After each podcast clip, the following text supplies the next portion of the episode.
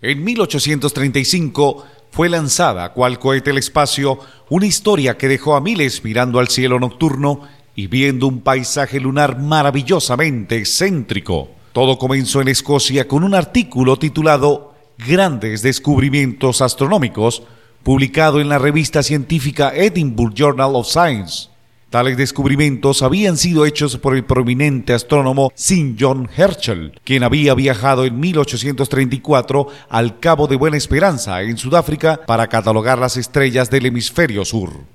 Según el artículo escrito por el doctor Andrew Grant, compañero de viaje y amanuense de Herschel, encontró mucho más que estrellas a través de una enorme lente telescópica de 24 pies de diámetro, 7 toneladas de peso y 6 veces más grande que la mayor existente. Por primera vez había podido vislumbrar una vida fantástica en la luna.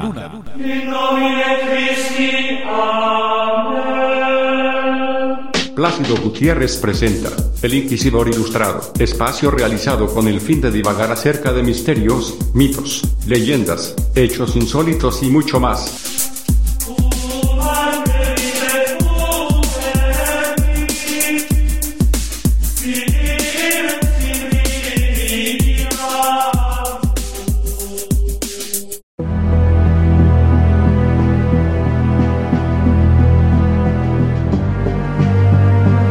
Fue el diario New York Sun el que llamó la atención sobre la noticia, publicando en una serie de seis entregas el artículo de Grant. Afirmaba que no solo había agua en la luna, sino que sus rocas estaban cubiertas de flores rojas similares a las amapolas terrestres. A la sombra de los árboles de un bosque vieron manada de unos cuadrúpedos que parecían bisontes en un valle, cabras con un cuerno de color azul, así como una extraña criatura anfibia de forma esférica que rodaba a gran velocidad por la playa de piedras. Particularmente significativa fue la observación de unos castores que caminaban en sus patas traseras, pues representaban una forma de vida inteligente, aunque primitiva cargan sus crías en brazos como los humanos y sus chozas son más altas y mejor construidas que las de muchas tribus humanas, decía el escrito.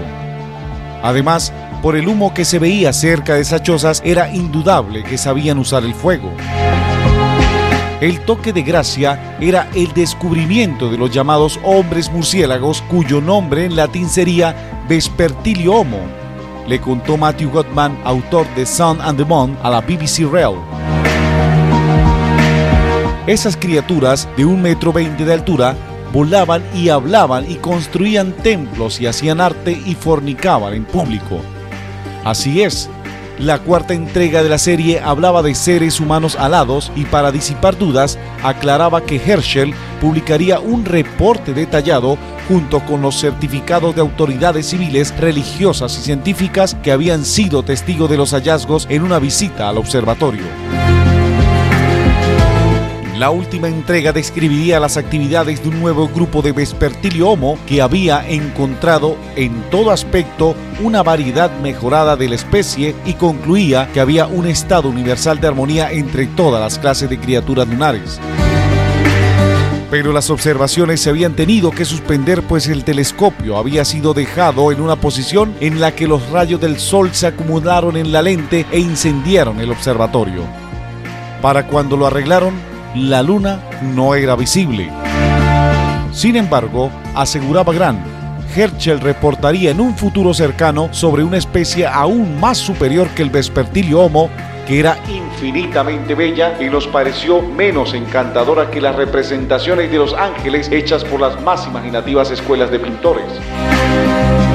La serie causó una tremenda sensación, fue impresa en periódicos rivales y, según estimaciones, el 90% de las personas de la ciudad de New York lo creyó, señaló Gottman. La historia fue tema de conversación en todas partes, hasta en universidades como Yale. El New York Times dijo que los descubrimientos eran probables y posibles, mientras que para New Yorker el hallazgo proclamaba una nueva era de la astronomía y la ciencia en general.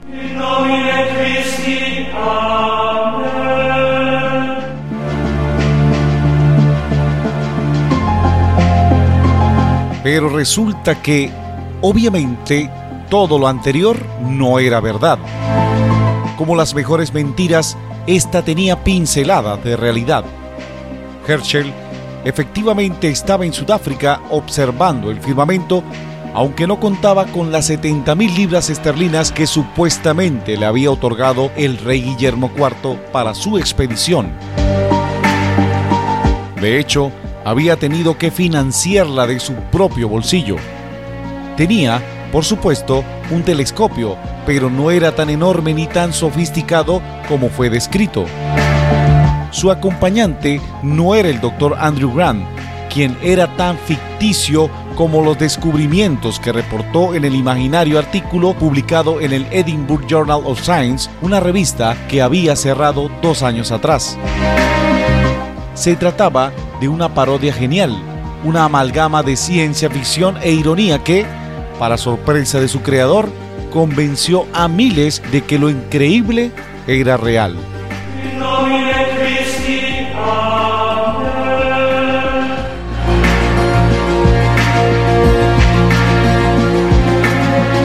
Todo esto fue un malentendido. El autor intelectual fue el británico Richard Adams Locke, descendiente del filósofo John Locke y graduado de la Universidad de Cambridge, que acababa de llegar al New York Sun. El diario había sido fundado dos años antes por Benjamin Day, en el albor de la era conocida como Penny Press, diarios más baratos dirigidos a gente común. El New York Sun, sin embargo, no era el más popular. Day y Locke sabían que necesitaban una historia sensacional para despertar la curiosidad de los lectores y si algo les fascinaba al público eran los artículos sobre descubrimientos científicos y viajes de exploración a lugares remotos. Por suerte, Locke había estado leyendo sobre astronomía. Muchos de los astrónomos en ese momento eran religiosos, explica Gottman la creencia general era que todos los cuerpos celestes estaban poblados porque Dios no habría creado estos mundos sin crear seres también inteligentes para que puedan apreciarlos. Según esta teología natural, la observación de la naturaleza proveía evidencia de la existencia de Dios y permitía vislumbrar su plan divino. Uno de sus más ardientes defensores era el inmensamente popular astrónomo escocés Thomas Dick, quien escribía libros muy exitosos como El filósofo cristiano o La conexión de la ciencia con la religión. En él presentaba la astronomía en una relación íntima con la religión y describía cómo el Sol asciende gradualmente a la bóveda del cielo, la luna presenta su redondo rostro iluminado y la mente es elevada a la contemplación de un poder invisible llegó a calcular que la población del sistema solar era de 21 billones 891 mil 974 millones 404 mil 480 habitantes. 4.200 millones de ellos vivían en la Luna. Locke tenía una opinión muy poco favorable de estas rapsodias. Para él, la religión no tenía cabida en la investigación científica, dijo Gottman.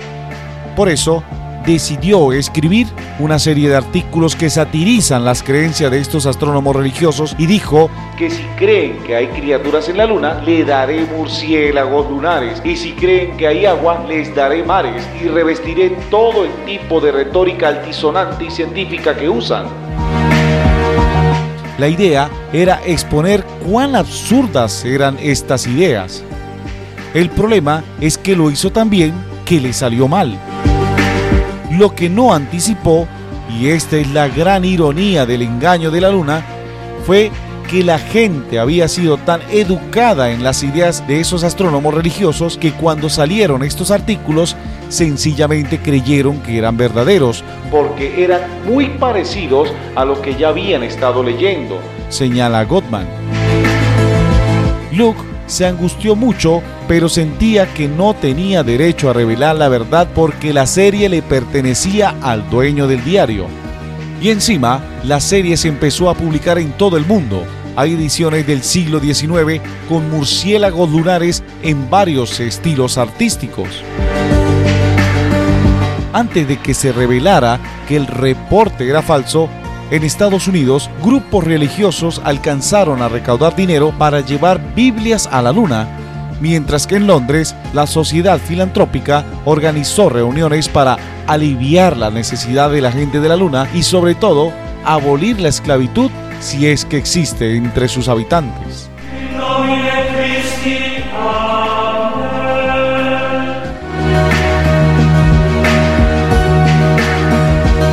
El astrónomo Herschel tardó en enterarse de lo sucedido y cuando le mostraron los artículos le causaron gracia. Su esposa escribió que la narrativa lunar estaba tan bien apuntalada con detalles minuciosos que los neoyorquinos no tenían la culpa de haberla creído y que era una lástima que no fuera verdad. Thomas Dick, el banco principal de la parodia, le respondió a Locke en su escenario celestial de 1837, diciendo que todos esos intentos de engañar eran violaciones de las leyes del Creador, que es el Dios de la verdad. Para consuelo de Locke, hubo quienes entendieron su sátira. Uno de ellos fue el científico francés Juan Cux Arango, quien leyó los artículos a la Academia de Ciencia en París en una sesión constantemente interrumpida a carcajadas escandalosas e incontrolables. El escritor Edgar Allan Poe, quien aseguró que inmediatamente se había dado cuenta de que era una broma, quedó muy impresionado con la exquisita narración y describió a Locke como uno de los pocos hombres con una genialidad incuestionable. Para cuando terminó la serie, el New York Sun era el periódico más leído del mundo y aunque se descubrió que nada era cierto, sus ventas no decrecieron. El diario nunca reconoció públicamente la mentira. Una editorial juguetona publicada en 2010, 175 años después del gran engaño, decía, una de las cosas que una larga vida periodística nos ha enseñado acerca de las correcciones es que, por obligaciones, que sean cuando se sabe la verdad, uno no quiere precipitarse. Por el momento, permítasenos solo decir que estamos conscientes de la afirmación de que no hay hombres murciélagos ni en la luna ni aquí. Tengan la seguridad que lo estamos investigando pueden volver a consultar este espacio en 25 años.